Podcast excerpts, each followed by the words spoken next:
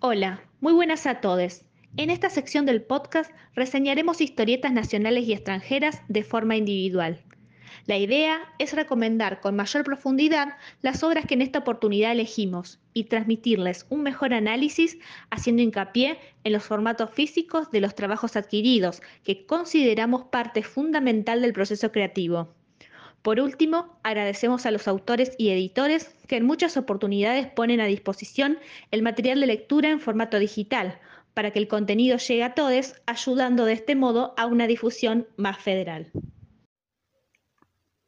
Buena gente, ¿cómo están? Sean todos bienvenidos al Socucho Comiquero, el podcast semanal de muchas boludeces. Soy Martín Ibáñez y estamos acá en la sección de reseñas y hoy voy a reseñar o recomendar, mejor dicho, tres historias distintas, en realidad tres libros distintos, porque hay uno que tiene muchas, pero muchas historias, es el primero del que voy a hablar, eh, y voy a hablar de nada más y nada menos que de Match, una antología de unas 20 historias sobre citas y estamos hablando de una autoedición totalmente a cargo de la señorita Lela Kovacs.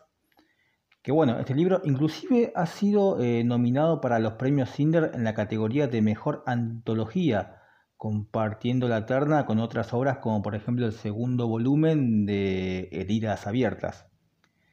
Eh, le voy a ser sincero, no pude ver la edición en físico como para darles detalles sobre, sobre la edición en sí Así que mi, acercamiento fue más que nada gracias a justamente a los premios Cinder. Pero bueno, vamos a hablar de su contenido, que siempre lo más importante es el contenido. Eh, de entrada, de entrada, tenemos un prólogo de, Eduardo Masitelli y otro de Kundo Crunch. Bueno, a Kundo Crunch lo tenemos justamente por el último recurso, la cárcel del fin del mundo, y Masitelli, bueno, eh, Masitelli, no hace falta hablar de, de la infinidad de obras en las cuales se le estuvo. Así que bueno.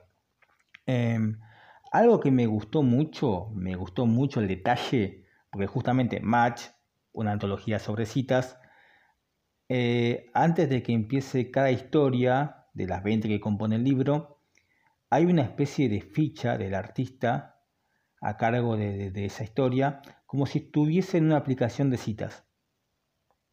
Un detalle boludo, pero queda lindo. A mí, me gustó, me gustó. Ya arrancó bien. Eh, así nos encontramos con varias historias como, no sé, un final feliz de Elías y Estefano. Eh, match mitológico por Dolores Alcatena. Una historia de Dolores Alcatena a color. A color, una rareza total. Atención a eso, eh. si son fanáticos de Dolores, y quieren tener su biblioteca de Dolores, esa es una rareza. Eh, muy gracioso, por cierto, cómo utiliza conceptos de la mitología griega en esta historia. Eh, también tenés Amantes Invisibles a cargo de la señorita ya mencionada Leila Kovacs. A ver, tenés 80 millones de historias, pero yo menciono las que me acuerdo. Eh, muy interesante esta, por cierto, interesante y bizarra, mostrando una cita de una vampiresa con un hombre invisible y bueno, las historias son todas así, cada una es un mundo diferente, ¿no? Desde un superhéroe y una villana que con sus, con sus otras identidades tienen una relación diferente. Eh, después tienes otras historias que van desde el lado de, de la ciencia ficción, lo surrealista, el sadomasoquismo. También el que sea antología implica muchos estilos de dibujos distintos desde los más experimentales hasta, por ejemplo, no sé, algunos tienen un estilo manga, por tirar un ejemplo. Y eso es lo bueno. Si les gusta dibujar como a mí, tener un libro donde puedes apreciar varios estilos distintos está bueno, está copado. También hacer 20 historias en un libro de más o menos 100 páginas, más o menos, eh, implica eh, el hecho de que las historias sean cortas, pero bien contundentes. Me llama la atención que la mayoría de los guionistas fueron para el lado de las citas frustradas, o sea, cero romance, cero romántico esto. Me gustaría saber si a futuro Leila tiene pensado hacer una planificar una segunda antología de esto y a ver si hay más historias así de frustración en, primeras citas. Me interesa, me interesa. Yo tengo un montón, un montón. La más graciosa es la vez que una cita no funcionó porque la piba en cuestión no conocía la banda Ataque 77. está bueno para contar eso. O sea, tampoco es tan importante que conozca Ataque 77, pero digo, tengo 35 años, nací en 89, la misma edad que yo, en ese momento teníamos 35 años. Pero no conoces Ataque 77, o sea, no importa que no te guste, pero como que no sé. Como que está bien, no te puede gustar el fútbol, pero tienes que conocer a Burrito Ortega. Entonces dije, bueno, esta flaca vive en un mundo distinto al mío, así que por acá no es, por acá no es. Me interesa, me interesa esto, cómo todos lo llevaron para el lado de, los ceros románticos, de las, citas fallidas, me interesa. Eh, un dato, dos datos más, dos datos anecdóticos más.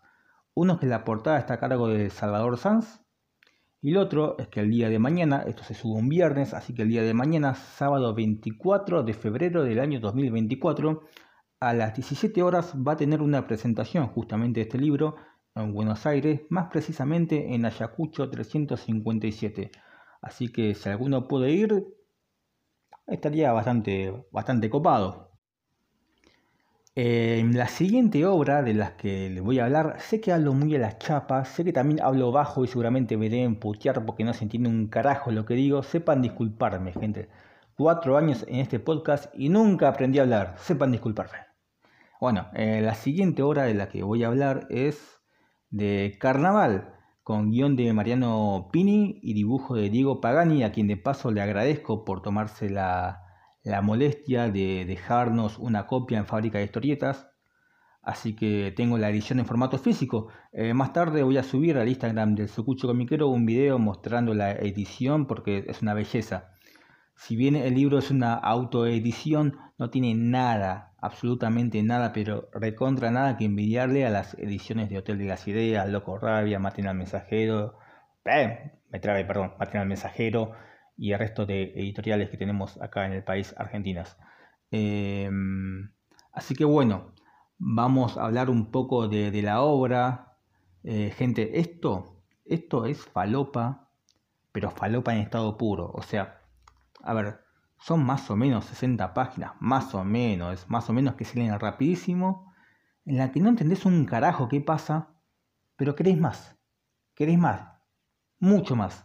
Eh, o sea, es, es falopa de la buena. Ya de por sí el protagonista es... El protagonista, gente, es Orson Welles. O sea, para quienes no saben quién es Orson Welles, es, un célebre director y guionista de cine. O sea, hablar de él es hablar de, la Guerra de los Mundos, de un montón de adaptaciones al cine de obras de Shakespeare. O sea, es, es, un, es un personajazo. Y lo meten de protagonista.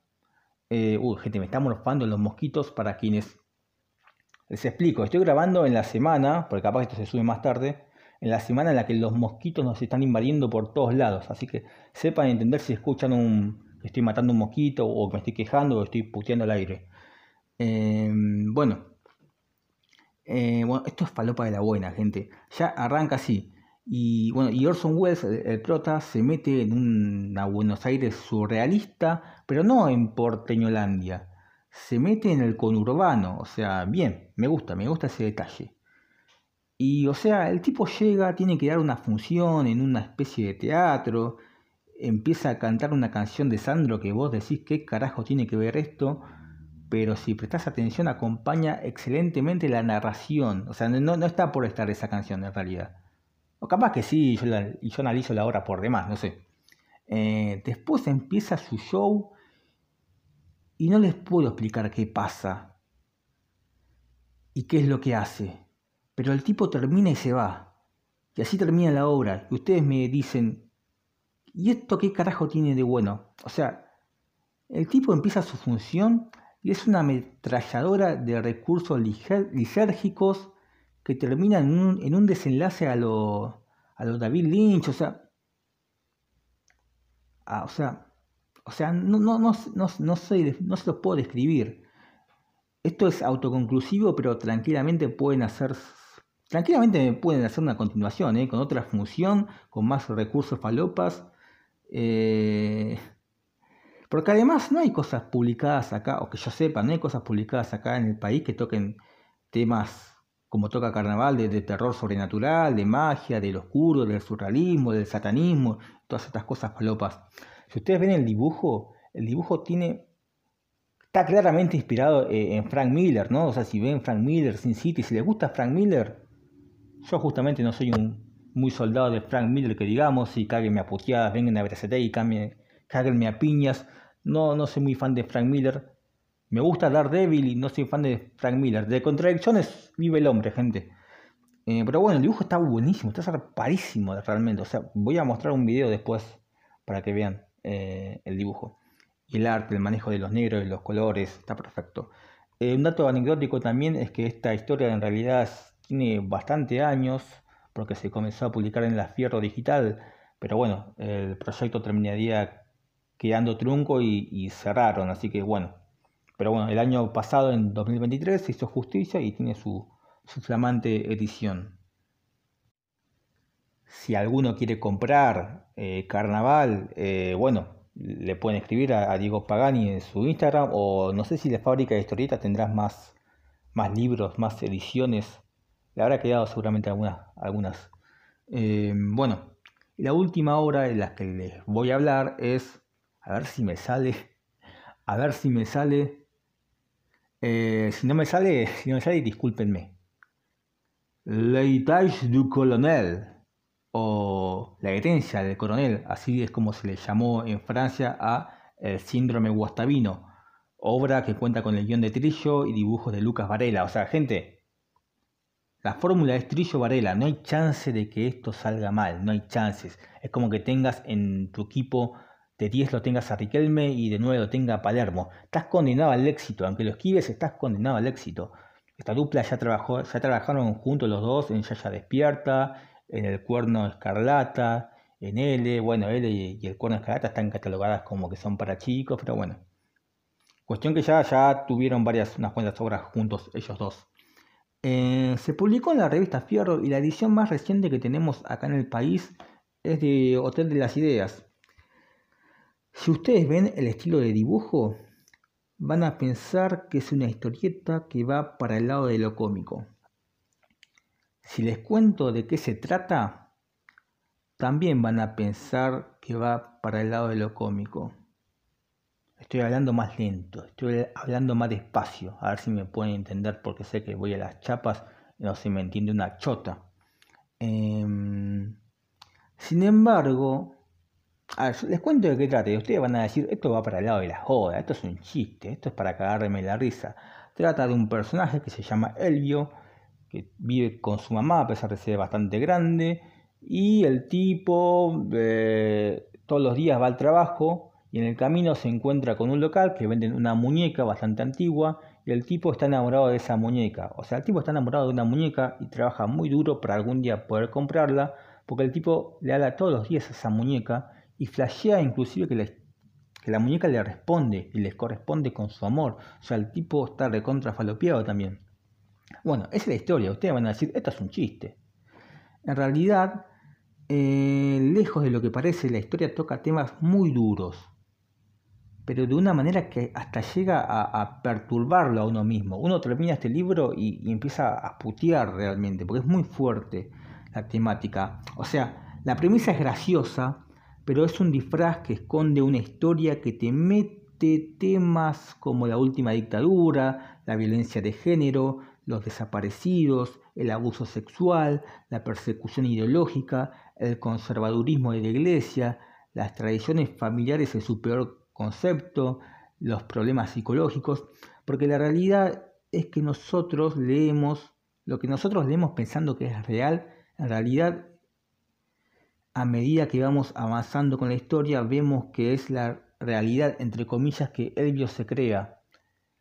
Y es realmente muy fuerte el giro que pega en determinado momento de la historia. Eh, van a putear mucho, pero sin embargo es una historia muy buena, una historia que lo recontra vale. Así que nada, el síndrome Guastavino es otra obra que yo recomiendo mucho. Eh, y creo que, que, justamente cuando Hotel la, sacó una, la sacó de vuelta esta obra, porque ya tuvo ediciones anteriores acá en el país, creo, ¿eh? em, fue un éxito justamente porque es una obra realmente que merece estar en la biblioteca de, cada uno. Así que bueno, eh, Match, vaya mañana a la presentación, el que puede que viva en Buenos Aires. Carnaval, escríbanle a Diego Pagani o vayan a buscarla a Fábrica de Historietas. No sé si está en alguna comiquería más. Y de que me estoy olvidando del síndrome guastavino, o lo digo de vuelta, l'héritage du colonel. No, me sale para el orto. La herencia del coronel. Em, nada. Hotel de las Ideas, esa creo que es fácil de conseguir, búsquenla. Así que nada, esto fue el Sucucho Comiquero Podcast. Los quiero mucho y aguante boca, nada más.